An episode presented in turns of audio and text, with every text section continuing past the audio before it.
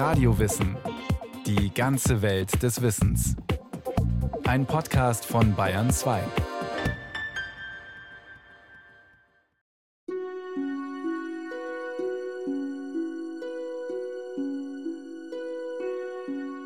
Rosalia Lombardo ist ein Publikumsmagnet.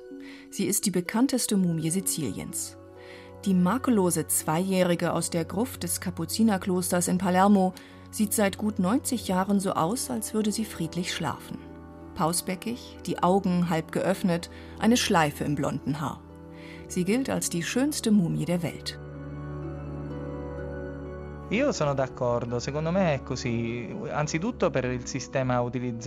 Genau so ist es.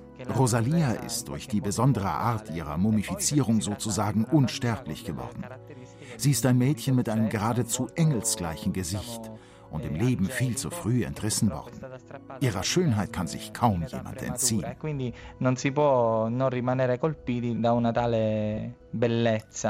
Von Schönheit in Zusammenhang mit Mumien redet Dario Piombino eigentlich selten.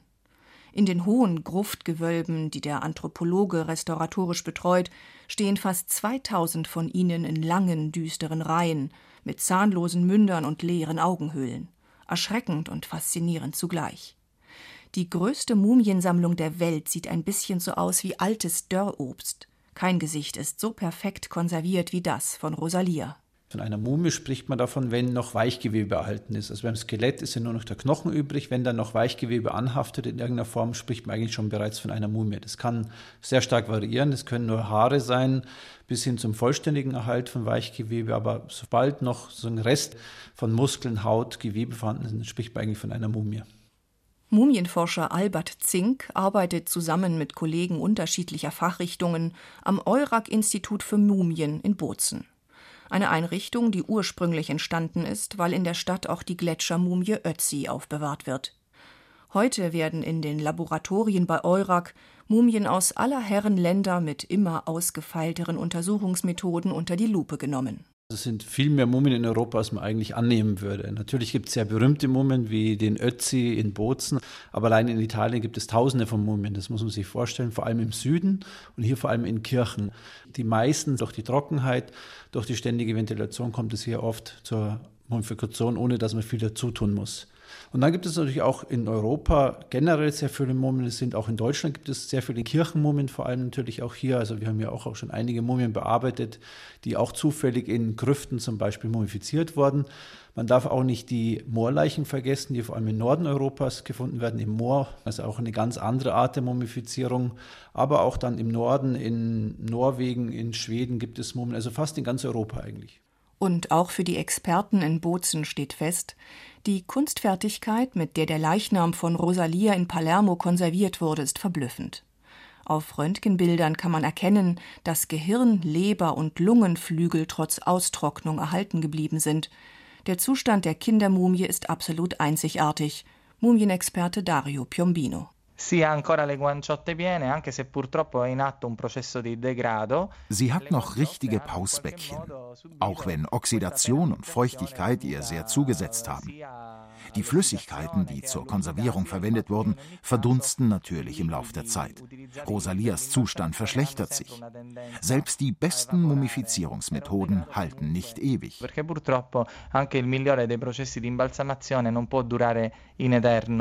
Die Rezeptur, mit der Rosalias Leichnam Anfang des 20. Jahrhunderts für die Ewigkeit präpariert wurde, ist inzwischen bekannt.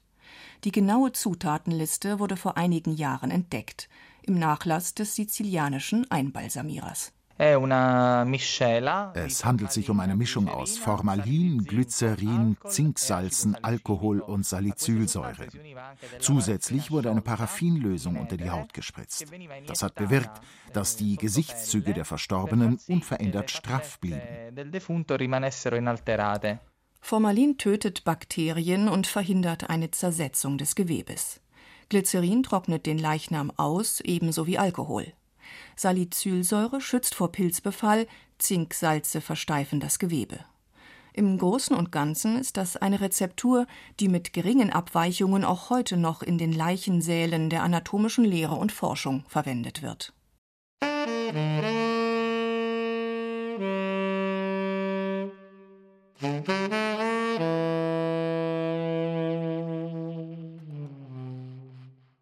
Künstlich geschaffene Mumien wie die berühmte sizilianische Kindermumie sind in Europa allerdings die absolute Ausnahme. Anders als beispielsweise in Ägypten, wo man Körper traditionell ausgeweidet und einbalsamiert hat. In Europa sind Mumien so gut wie immer durch die besonderen Umstände ihrer Aufbewahrung entstanden, mal absichtsvoll, mal aus Zufall. Es gibt unterschiedliche Möglichkeiten, wie Verstorbene auf natürlichem Wege die Jahrhunderte überdauern, Brigitte Haas-Gebhardt von der Archäologischen Staatssammlung München. Ja, die Entstehung von Mumien, die kann man sich ähnlich vorstellen, wie man heute auch Fleisch haltbar macht. Da ist zunächst mal äh, ein Trocknen oder ein Dörren. Das ist in Europa weniger häufig. Eine weitere Methode, die dürfte allen bekannt sein, das ist das klassische Einfrieren. Da gibt es aus Europa genügend Beispiele dafür. Der prominenteste dürfte sicherlich der Ötzi sein.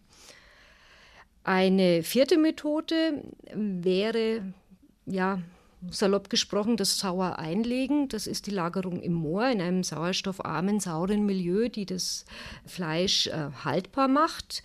Und äh, schließlich die letzte Methode wäre eine Lufttrocknung, eine Aufbewahrung entweder in einem sehr warmen oder in einem sehr kühlen Raum bei einer gleichzeitig guten Belüftung. Auch das ist in Europa sehr häufig nachgewiesen, in Höhlen, aber auch in Katakomben. Es kann aber auch heutzutage sehr gut auf einem gut durchlüfteten Dachboden passieren. Die zahlreichen Kirchen- und Gruftmumien, auf die Besucher überall in Europa stoßen, sind also das vergleichsweise wenig aufwendige Ergebnis eines einfachen Trocknungsprozesses. Niedrige Temperaturen, wenig Feuchtigkeit, eine gute Luftzirkulation. Als Grabbeigabe wurden manchmal Holzspäne mit in den Sarg gelegt, um die Dehydrierung des Körpers zu beschleunigen. Albert Zink Dadurch kommt es nicht zu einem so guten Gewebehalt wie bei der Einbalsamierung. Das heißt, die meisten Gewebe vertrocknen, es bleibt dann meistens nur die Haut, die Muskeln sehr gut erhalten. Die inneren Organe sind schon sehr schlecht erhalten, weil die viel zu wasserreich sind. Und dann, wenn sich auch dann noch die Bedingungen ändern in den Kirchen, kommt es auch dazu, dass das auch zerfallen kann mit der Zeit. Dann bröckeln da kleine Stückchen ab und die Mumien skelettieren immer mehr. Optimale Bedingungen für den dauerhaften Erhalt einer Leiche herrschen überall da, wo die Austrocknung schneller in Gang kommt als die Arbeit der Bakterien. So wird die Verwesung gestoppt oder sogar noch besser, sie fängt gar nicht erst richtig an. Grüfte bleiben dann sozusagen eine saubere Angelegenheit. Und weil die Leichen in geschlossenen Särgen liegen und nur selten überhaupt für eine Zurschaustellung gedacht waren, ist es unerheblich, dass der Anblick einer Trockenmumie meist nur etwas für Spezialisten ist. Die Leichname sind in ganz unterschiedlichen Erhaltungszuständen. Oft sind sie skelettiert, wenn Grüfte zugemauert werden. Und das haben wir leider ganz oft. Dann kann die Feuchtigkeit nicht mehr aus dem Gewölbe abziehen. Die Särge und die Leichname zerfallen. Deswegen ist es ganz wichtig, dass bei diesen alten Familiengrüften immer darauf geachtet wird, dass die Belüftungsanlagen, die aus dem 18. Jahrhundert meistens stammen, dass die wiederhergestellt werden, wenn sie zugemauert worden sind oder zugeschüttet. Andreas Ströbel ist Archäologe und Kunsthistoriker und er gehört zu den wenigen Fachleuten, die sich in Deutschland auf die Dokumentation und den Erhalt von Kirchen und Gruftmumien spezialisiert haben. Wir haben in Deutschland Mumien aus frühneuzeitlichen Grüften. Allerdings haben wir keine Mumientradition, wie man es jetzt in Ägypten zum Beispiel gewohnt ist, also dass man Leichname bewusst mumifiziert hat.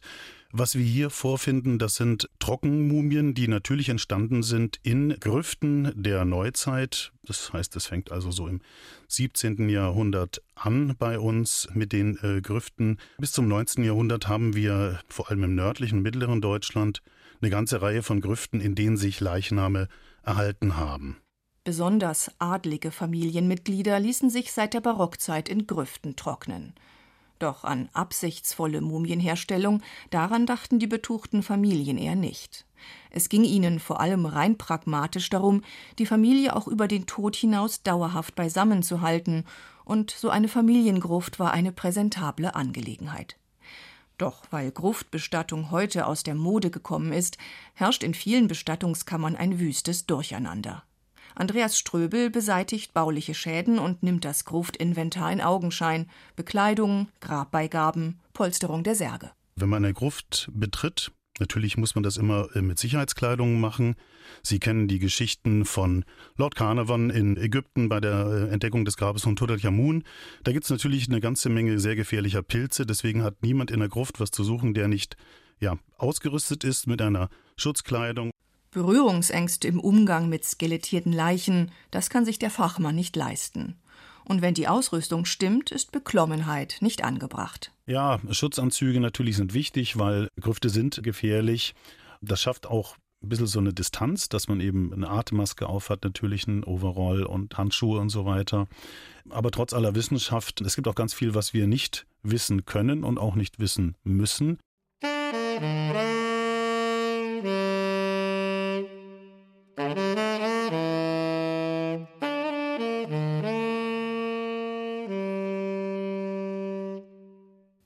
Mumienforschung, das ist in Europa noch ein relativ junges Forschungsgebiet. Und hin und wieder gibt es auch ganz unerwartete Funde.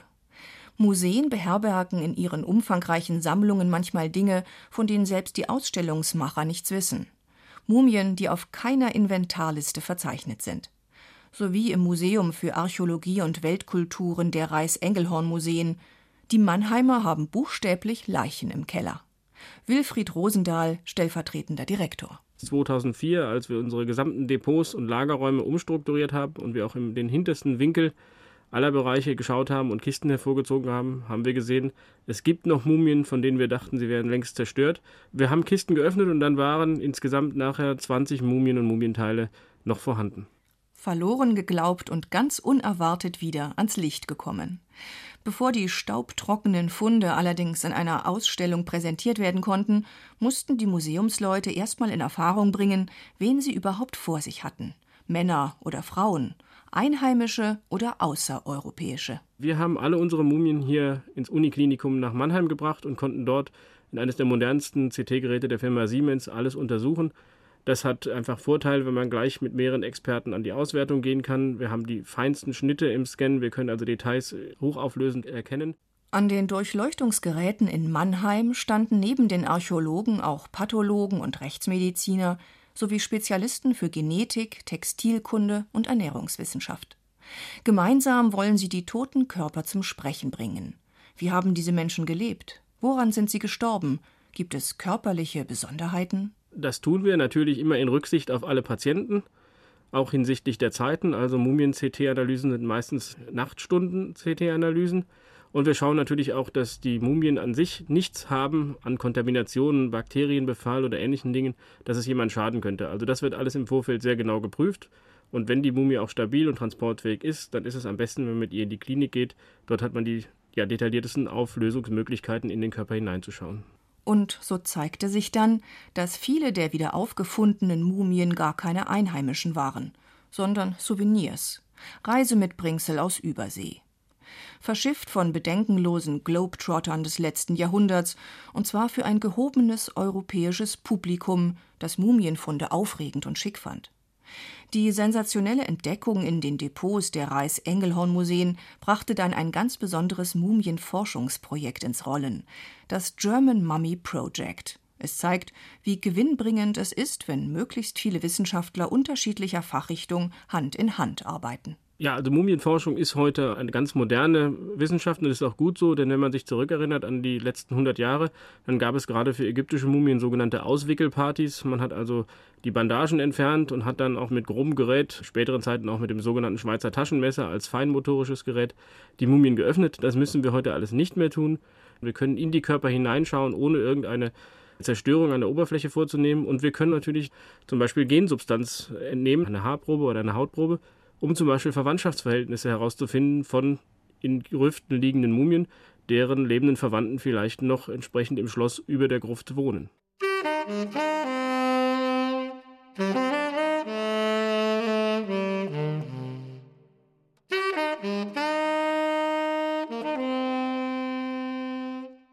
Wer mit Mumien forscht, der fragt sich immer auch, wie weit er gehen darf. Der Umgang mit menschlichen Überresten ist ein diffiziles Thema. Wissenschaftliche Neugier auf der einen Seite und der Anspruch auf Totenruhe auf der anderen Seite scheinen sich manchmal auszuschließen. Dirk Preuß vom Institut für Geschichte der Medizin an der Universität Gießen versucht, Ausstellungsmacher wie Wissenschaftler bei ethischen Überlegungen zu unterstützen. Den Körper in eine Röhre zu schicken, um ein CT zu machen oder ihn zu röntgen, das äh, tut dem Körper nichts. Also das sind Untersuchungsmethoden, die dann wiederum relativ unproblematisch sind. Wenn ich Proben entnehme und dadurch ja immer auch ein Stück des Körpers zerstöre, muss ich mir schon Gedanken machen. Doch so schnell sind die Probleme nicht vom Labortisch. Viele europäische Sammlungen haben Mumien in ihren Depots und zögern sehr, sie dem Publikum auch zu zeigen. Dürfen tote menschliche Körper zur Schau gestellt werden? Und wenn ja, auf welche Weise? Also zum einen muss man sich immer überlegen, gibt es denn noch Angehörige, Nachkommen dieser Menschen, deren toten Körper wir da vor uns haben? Und äh, werden die irgendwie negativ betroffen? Schmerz, Trauer, ein unangenehmes Gefühl, wenn sie wissen, dass mit ihren Vorfahren so umgegangen wird. Direkte Blutsverwandte gibt es natürlich nicht immer, besonders wenn man es mit sehr alten Mumien zu tun hat. Eine andere Möglichkeit, sich dem Thema zu nähern, was hätte wohl der Verstorbene gewollt? Hätte er gewollt, dass seine Überreste präsentiert werden? Wahrscheinlich nicht. Am Ende muss jeder Einzelfall für sich beurteilt werden, doch dann fällt Dirk Preuß doch noch so etwas ein wie eine allgemeine Richtlinie. Eine Mumie, die uns noch sehr stark an einen lebenden Menschen erinnert und auf diesen zurückverweist. Und man könnte vielleicht auch sagen, auf diese Art und Weise noch symbolisch an der Menschenwürde des Lebenden teilhat, hat aber doch mehr Würde als ein Skelett, das ich vielleicht nur noch als menschlich wahrnehmen kann und als männlich und weiblich, aber das mich nicht mehr mit konkreten Gesichtszügen anguckt und das dann auch noch mal würdiger vielleicht zu behandeln ist als ein Aschefund, wo ich gar nicht mal mehr sicher sagen kann, eventuell ist das überhaupt ein menschlicher oder ein nichtmenschlicher. Umso größer der Verweischarakter noch auf den Lebenden, umso schwieriger wird das Ganze.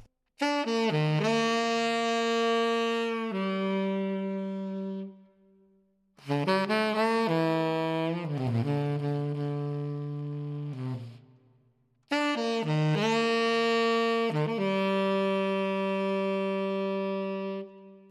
Archäologischen Staatssammlung in München macht man sich Gedanken um eine unbekannte Leiche. Um eine Frau, die vor über einem halben Jahrtausend in einem Holzsarg im Moor versenkt wurde, im Schwarzleichmoor bei Peiting. Die sogenannte Frau von Peiting Hohenpeißenberg wurde 1957 ausgebaggert und ist seitdem Anlass für wilde Spekulationen.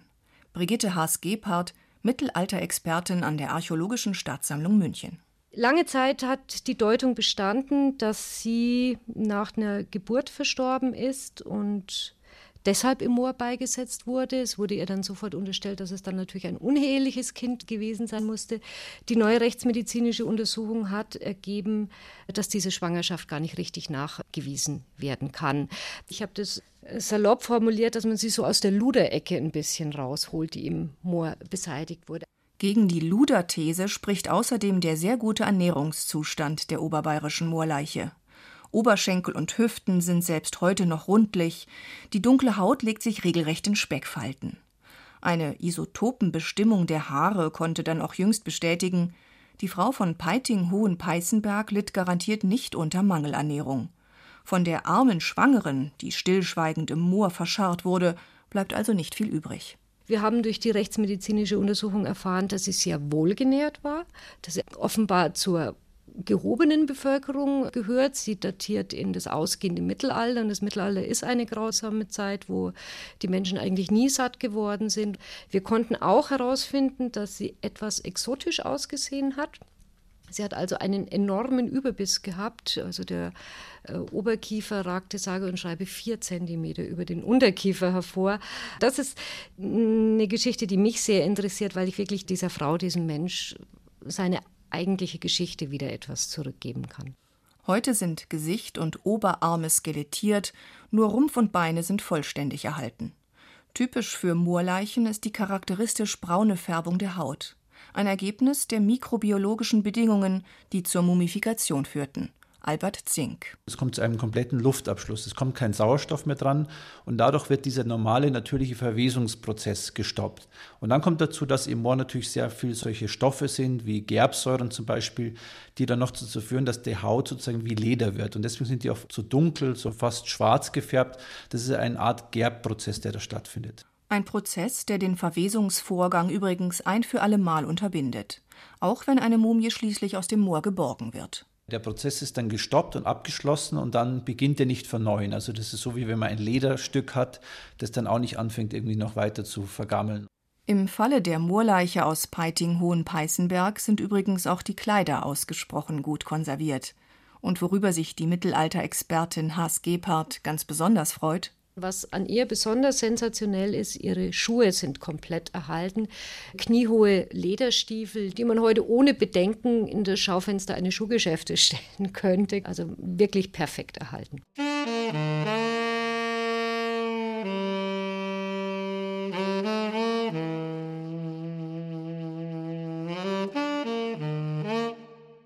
Mumienforschung, das bedeutet immer auch, viele besondere Einzelschicksale zusammenzutragen.